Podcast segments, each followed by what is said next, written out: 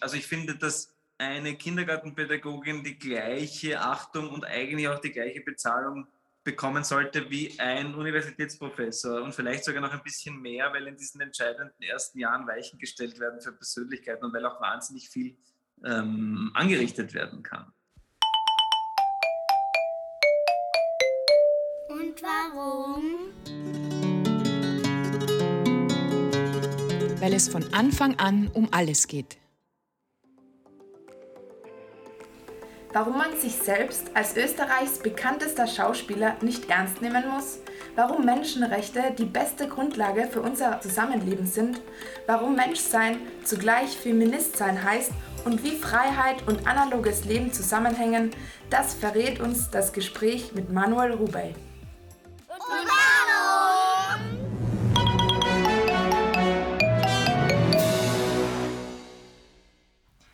Liebe Zuhörerinnen und Zuhörer, herzlich willkommen zu einer neuen Podcast-Folge.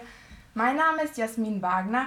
Ich besuche im Moment noch die 5a und meine Interviewpartnerin ist die Carolina Helmel und sie kommt aus der 1a-Klasse. Wir dürfen heute einen ganz besonderen Gast willkommen heißen, nämlich Manuel Rubey. Hallo. Hallo. Für alle, die sie noch nicht kennen, werde ich sie ja mal zuerst vorstellen. Nämlich Manuel Rubey ist Schauspieler, Kabarettist, Musiker und Autor und im Moment auch österreichweit durch die Plakate der Kindernothilfe bekannt. Außerdem ist er Familienvater von zwei Töchtern und bezeichnet sich selbst als Feminist. Meine, durch meine Recherche habe ich erfahren, dass Sie schlechten Wortwitz hassen. Daher ist meine erste Frage an Sie, was müssen wir beide denn vermeiden, dass wir weiterhin mit Ihnen im Gespräch bleiben?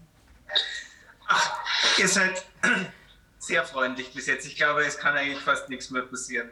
Ich würde sogar schlechte Wortwitze in dem Fall durchgehen lassen. Perfekt, dann sind wir erleichtert. Also jetzt zu Ihnen als Schauspieler. Sie haben sich als Kind ja schon immer gerne verkleidet. Und war das dann der Ursprung für Ihre Schauspielkarriere oder wollten Sie schon immer jemand anderes sein?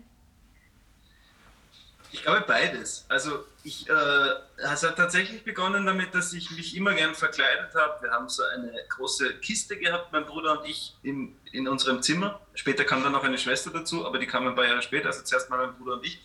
Und da waren so Verkleidungen und Hüte und, äh, und ich, es gibt fast kein Kinderfoto, wo ich nicht irgendwie verkleidet bin, irgendwas aufhab oder meistens auch geschminkt bin. Oha. Also das, mein Bruder allerdings nicht. Das Okay. heißt, es muss schon recht früh irgendwie eine spezielle, ein spezielles Interesse diesbezüglich da gewesen sein. Und genau, die Frage, wer ich denn bin, äh, kann ich immer noch nicht beantworten, aber ich glaube, wir, dieses eine Ich gibt es ja nicht. Ich glaube, wir sind alle irgendwie viele. Und da hilft mir mein Beruf sehr, dass ich da immer wieder verschiedene Facetten zulassen kann. Okay. Und hat der, hat der Beruf der Schauspielerei dann auch Einfluss auf Ihre Char Charakterbildung gehabt? Das ist schwierig, das müssen wahrscheinlich andere, äh, die mich länger kennen, beantworten. Ähm, Ich glaube, dass jeder Beruf den Charakter über die Jahre auch beeinflusst, weil ich glaube, alles, womit man sich mit allem, mit allen Sinnen und mit Leib und Seele und Leidenschaft länger beschäftigt, verändert den Charakter oder erweitert den Charakter. Insofern wahrscheinlich ja. Stimmt, da kann ich auf jeden Fall mal zustimmen. Und gibt es dann Situationen im Alltag, bei denen Sie dann aber bewusst in eine andere Rolle schlüpfen? Ich glaube, das tun wir alle die ganze Zeit, aber ich versuche Beruf und, und Alltag schon sehr genau zu trennen. Also mir ist das, ich mag keine Schauspieler, die auch privat Schauspieler sind und laut sind und so. Das finde ich alles uninteressant. Aber deswegen versuche ich eigentlich wirklich nur zu spielen, wenn ich ein Kostüm anhabe und sonst, wer auch immer das ist, aber soweit ich das weiß, ich selbst zu sein.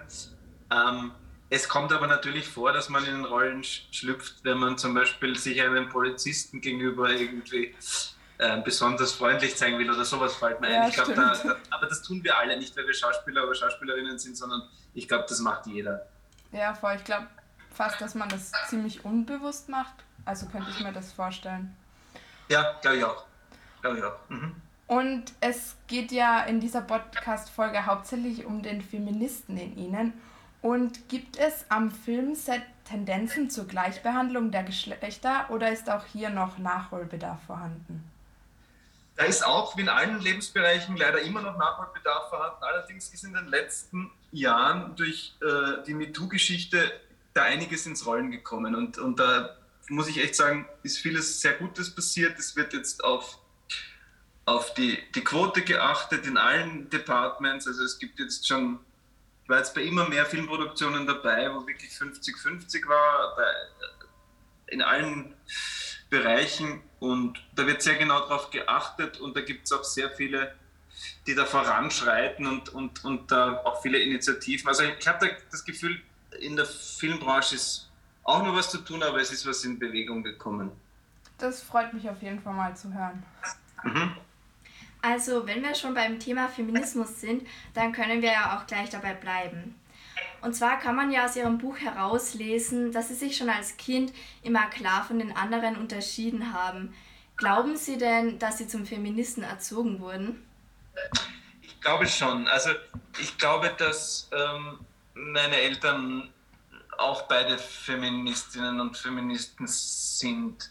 Auch wenn man das vielleicht, ich weiß gar nicht, ob Ihnen das damals so bewusst war, aber es ist vieles bei uns ein bisschen anders gewesen, weil meine Mutter zum Beispiel ist Ärztin und die war arbeiten und mein Vater war zu Hause die ersten Jahre mit uns Kindern und das war damals auch, ich bin nicht in Wien, sondern ein bisschen außerhalb aufgewachsen und das, da waren wir schon die Exoten. Also das war, das war, und für mich war das aber selbstverständlich, weil ich kannte es nicht anders. Ich habe nur im Nachhinein gemerkt, irgendwie, okay, ich bin da in der Klasse der Einzige, wo das so war und so. Und erst haben wir das dann erst so zusammengebastelt, dass das wohl noch, dass da noch einiges zu tun ist. Aber ich glaube, dass, dass der, der sogenannte Feminist in mir schon sehr früh angelegt wurde, ja, genau. Mhm. Oha, ja, interessant, ja. Ähm, mit Feminismus verbindet man ja meistens Frauen. Aber warum ist es denn genauso wichtig für Männer, sich zum Beispiel verletzlich zu zeigen? Ja, ich glaube, dass es für Menschen wichtig ist, sich verletzlich zu zeigen, weil, weil nur dadurch wir auch Hilfe bekommen können. Also wenn wir, wenn wir Verletzlichkeit zulassen, ist die Möglichkeit auch gegeben, dass, dass wer anderer sagen kann, ganz banal gesprochen, komm her, ich, ich nehme dich in den Arm. Du bist, da ist jemand, äh, du bist nicht allein. Und, und ich glaube, dass, dass das ganz geschlechtsunabhängig, ähm, wir sind verwundbare Wesen und ich glaube, es ist leichter, das, das hin und wieder zuzulassen, als es zu unterdrücken. Ja, das stimmt, ja. Stimme Ihnen zu. Ähm, wie würden Sie denn Ihr Bild von Ihrem Mannsein definieren? Ja, ich, ich bin gerne ein Mann. Ähm, ich fände es aber auch, würde es aber auch wahnsinnig gerne mal ausprobieren. Ähm, hat auch vielleicht mit meinem Beruf zu tun, wie es sich anfühlt, eine Frau zu sein oder was anders ist. Oder ich glaube, der Riesenunterschied ist, dass, dass Männer nicht nachvollziehen können, was das heißt, ein Kind zu bekommen. Also das ist, glaube ich, rein biologisch ein großer Unterschied. Ansonsten würde ich mein Mannsein nicht anders definieren, als ich auch mein Frausein definiere. Also ich versuche ich versuch respektvoll mit anderen Menschen umzugehen und gleichzeitig darauf zu achten, dass es mir mit mir gut geht, weil ich auch nur glaube, wenn wir selber mit uns ganz okay umgehen, dass wir auch mit anderen freundlich sein können. Ja. Und ähm, glauben Sie denn, dass Männer etwas zu verlieren haben, wenn es um die Gleichberechtigung zwischen Mann und Frau geht? Es gibt sicher was zu verlieren. Rein rechnerisch wird man auf manche Privilegien verzichten müssen da und dort. Es gibt sicher irgendwelche Männer, die vielleicht auf was verzichten. Auf lange Sicht glaube ich nicht, dass irgendwer verzichten muss, weil es geht ja nur um äh, eine Gerechtigkeit und eine, eine Ausgewogenheit. Und ich glaube, kurzfristig wird sich vielleicht nach Verzichten anfühlen oder wird man vielleicht auf das eine oder andere. Ähm, aber ich glaube, unterm Strich äh, wird es auch den Männern sehr gut tun, wenn sie da ein bisschen umdenken. Und viele tun es ja zum Glück auch schon, oder immer mehr, sagt man zumindest so. Ja, das stimmt. Ähm, welchen Beitrag leisten Sie denn eigentlich, um Ihren Töchtern mehr Gleichberechtigung zwischen Mann und Frau erleben zu lassen? Ich muss da gar nicht so viel ähm, leisten, weil, weil ich merke das jetzt auch bei, bei euch. Meine Töchter sind ein bisschen jünger, aber auch absolut feministisch unterwegs. Und ich habe das Gefühl, wir können nur was vorleben oder was vorzeigen, glaubhaft es selbst zu sein und den Rest macht diese Generation glücklicherweise selber und sehr gut selber, wie ich finde. Und ich bin schon eigentlich gefühlt an dem Punkt, dass, dass sie mir eigentlich schon mehr zeigen als umgekehrt. Also die Dringlichkeit, was den Planeten betrifft und dass man vielleicht wirklich auch nicht mehr Fleisch essen sollte und solche Sachen. Das haben wir alles theoretisch gewusst und ich habe das Gefühl, in dieser neuen Generation, zumindest kriege ich das über meine Töchter mit, ist diese Dringlichkeit ganz anders und auch eine Ernsthaftigkeit, die, die nicht nur Lippenbekenntnis ist, so wie das bei uns in der Generation noch oft war, sondern wo wirklich, also meine Tochter zum Beispiel versucht wirklich nicht mehr in ein Flugzeug zu steigen. Ich weiß das theoretisch, steige aber trotzdem ins Flugzeug. Ja. Das ist aber nicht gut, deswegen finde ich super, wenn ich da eigentlich mehr von ihr lerne als umgekehrt. Genau. Ja. Und die nächste Frage wäre dann, ähm, wären Sie eigentlich A-Feminist, wenn Sie zwei Söhne hätten? Ich glaube schon. Ich glaube sogar, dass es, ähm, dass es noch wichtiger wäre, ähm, dass die Eltern von Söhnen Feministen sind, weil ähm, da gibt es viel zu tun, glaube ich. Also auch, ich glaube, dass es junge Männer auch, also allein zum Beispiel den, den Bereich von ähm, Sexualität und so. Ich meine, durch das Internet sind, glaube ich, junge Männer mit so vielen Dingen, auch junge Frauen natürlich, aber ich kann jetzt nur aus der Söhne-Perspektive sprechen, mit so vielen Dingen konfrontiert, die man vielleicht in dem Alter noch gar nicht sehen will und auch noch gar nicht verkraften kann. Und dann baut man sich so ein Weltbild zusammen und glaubt zum Beispiel, Sexualität muss so wie Pornofilm funktionieren. Und das sind alles Sachen, glaube ich, wo es wahnsinnig wichtig wäre, dass Söhne feministisch erzogen werden, um ihnen auch den Stress zu nehmen und zu sagen, du darfst weich sein, du darfst verletzlich sein, du musst nicht die ganze Zeit den coolen Macker spielen, sondern da gibt es ganz viele tolle junge Frauen, die finden es viel cooler, wenn du Feminist bist, als wenn du irgendwie einen auf Macker machst. Also ich glaube, es wäre mir vielleicht sogar noch wichtiger mit Söhnen, weil, oder gleich wichtig zumindest, weil die Männer müssen sich ja primär ändern, nicht die Frauen. Ja, stimmt. Ähm, und wie überzeugen Sie eigentlich die Menschen in Ihrem Umfeld auch feministisch zu denken? Naja, ich, überzeugen finde ich immer schwierig, weil, ähm, weil ich ja niemanden, wobei in dem Sinn würde ich sogar, in der Frage würde ich sogar gern bekehren. Ich versuche keiner Diskussion aus dem Weg zu gehen. Also ich mag, ich mag Meinungsverschiedenheit und gerade wenn man sich grundsätzlich mag, wenn das jetzt im Freundes- oder Bekanntenkreis ist, wo man sagt, man ist sich grundsätzlich eigentlich wohlgesonnen, dann liebe ich es auch, wenn Argumente hin und her fliegen und man darum kämpft, dass sich das bessere Argument auch durchsetzt. Also ich streite auch leidenschaftlich gerne. Ja. Und die nächste Frage wäre dann, welche Aufgaben oder Bedingungen müssen denn Männer erfüllen, um ein Feminist sein zu können? Welche, ich habe die Frage akustisch war kurz unterbrochen. Welche Bedingungen oder äh, Kriterien erfüllt werden müssen, um Feminist zu sein? Ja, genau. Ja, ich glaube ganz einfach gesagt, es muss nur das volle Bewusstsein sein, dass, dass es keine Unterschiede geben kann und darf und soll. Also egal in welcher Lebensfrage. Das fängt von, von der Bezahlung an bis hin zu, dass man Menschen gleich behandelt und nicht einen Unterschied macht, ob das jetzt eine Frau oder ein, ein Mann ist. Und wenn das, wenn das respektvoll passiert, dann ist der Rest eh automatisch da. Also man könnte sicher noch eine, eine Liste von Bedingungen finden, aber das ist das Erste, was mir dazu einfällt.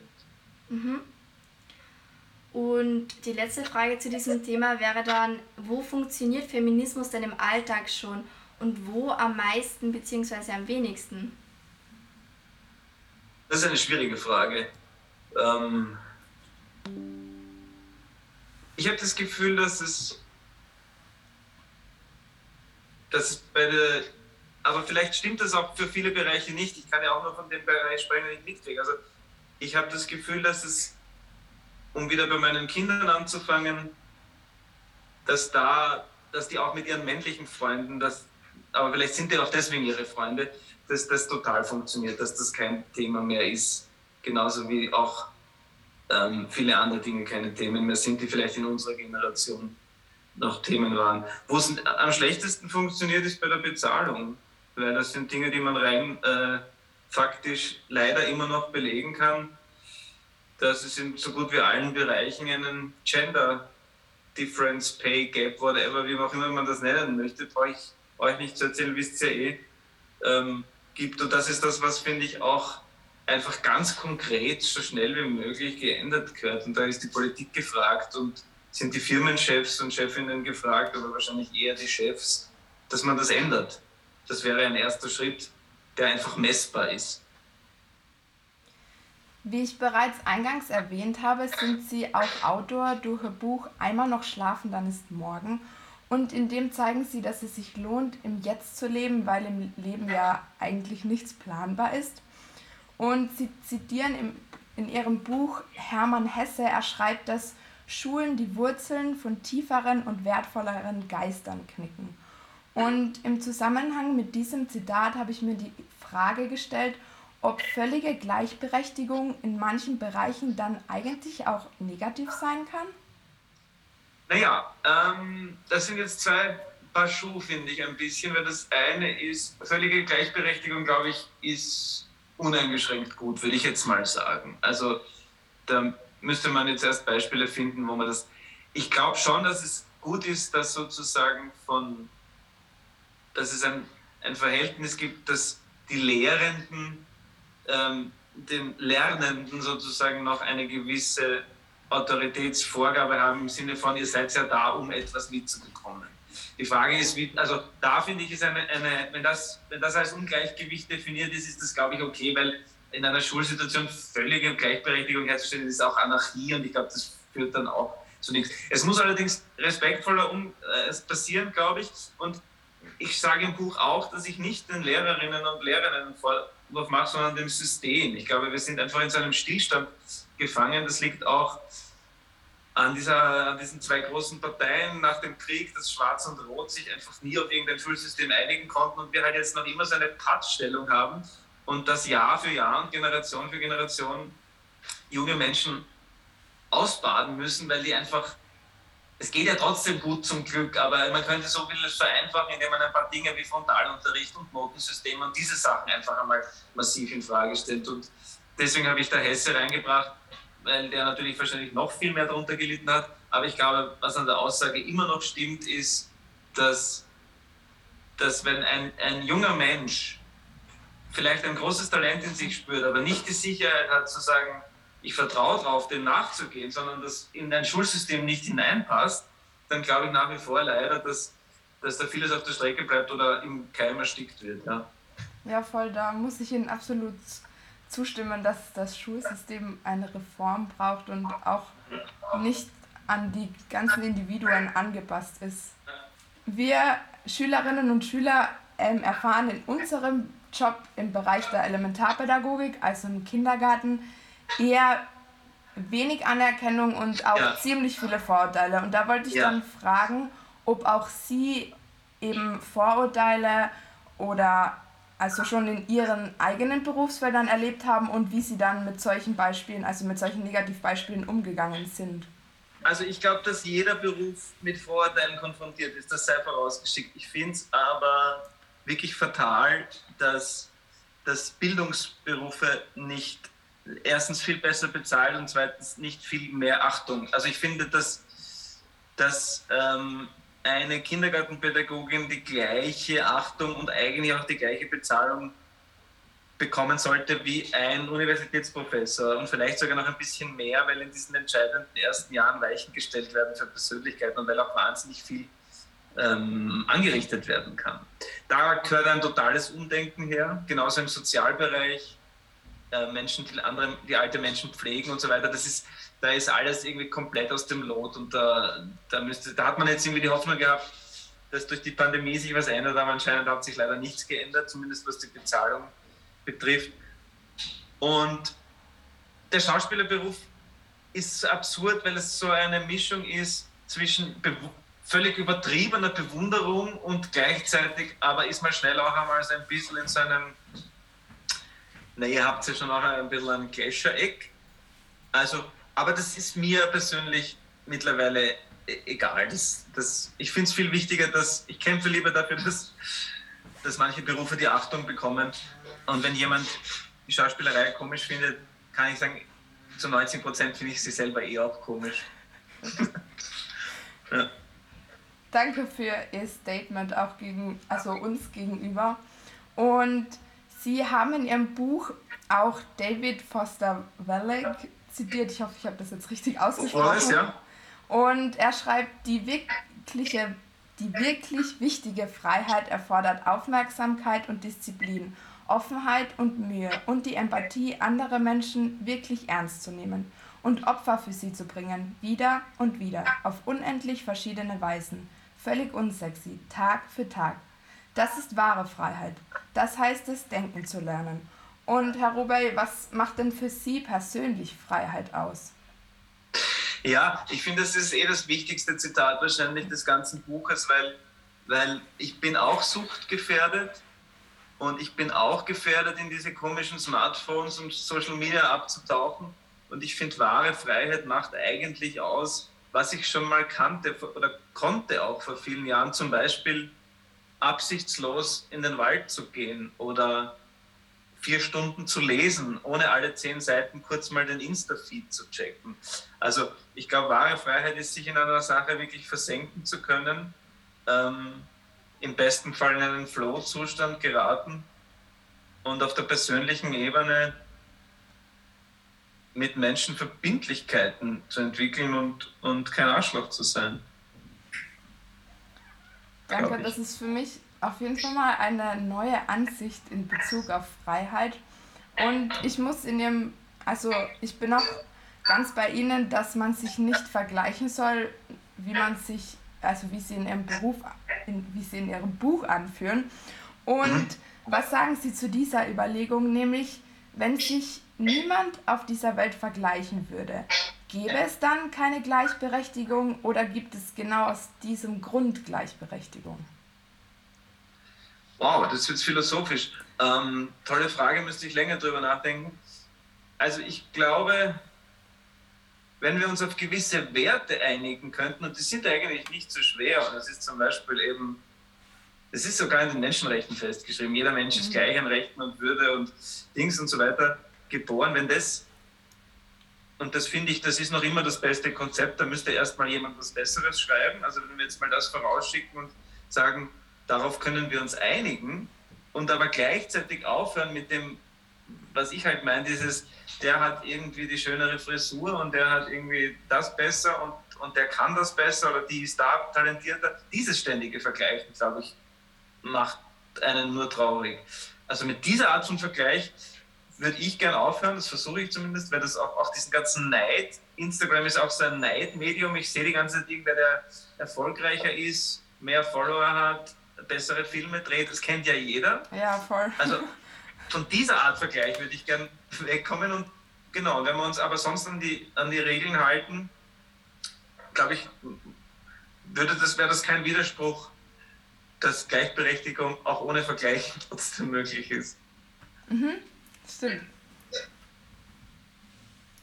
Zum Schluss hätten wir noch ein kleines Spiel für Sie vorbereitet. Ich werde Ihnen jetzt unterschiedliche Entweder-Oder-Fragen stellen und Sie müssen bitte so schnell wie möglich beantworten. Ja. Sind Sie bereit und ist alles verständlich?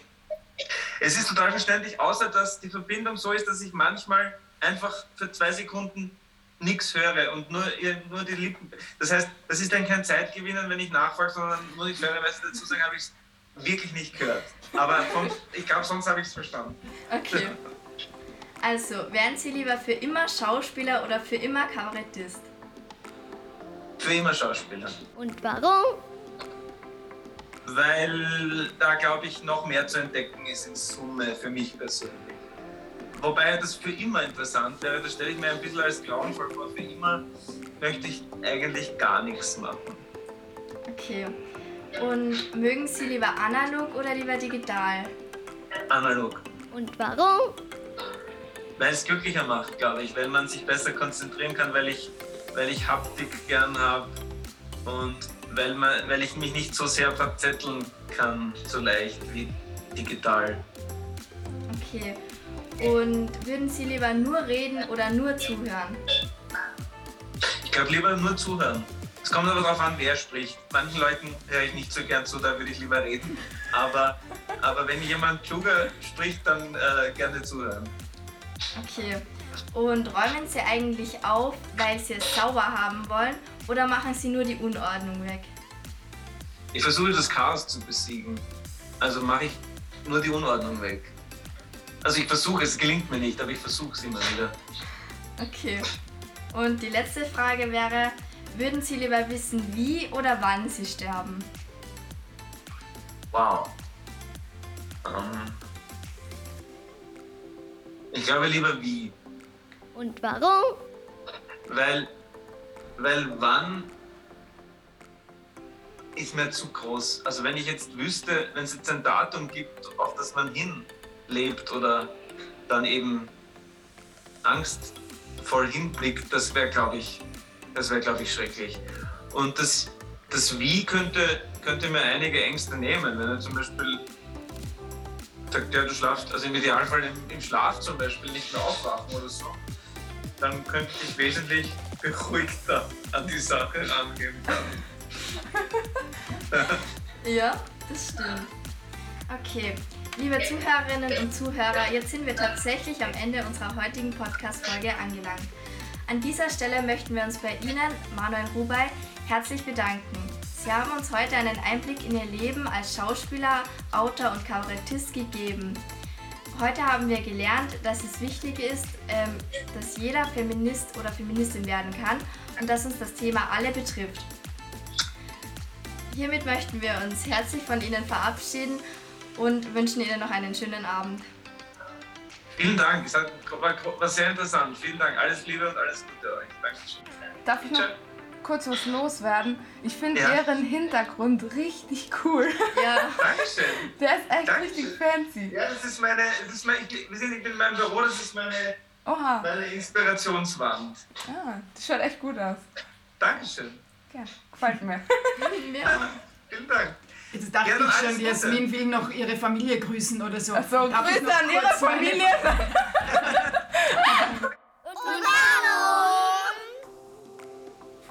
Also, das war jetzt wirklich ein aufschlussreiches Gespräch. Was ist denn dir so hängen geblieben? Dass es gerade für Eltern mit Söhnen total wichtig ist, feministisch zu denken. Stimmt, voll. Und bei dir so? Also mir ist hängen geblieben, dass er sich selbst als Schauspieler teilweise nicht ernst nehmen kann. Und ehrlich gesagt, ich hätte mit ihm gern noch viel länger über unser österreichisches Bildungssystem diskutiert. Ja, stimmt. Liebe Zuhörerinnen und Zuhörer, wir hoffen, es hat euch genauso gefallen wie uns.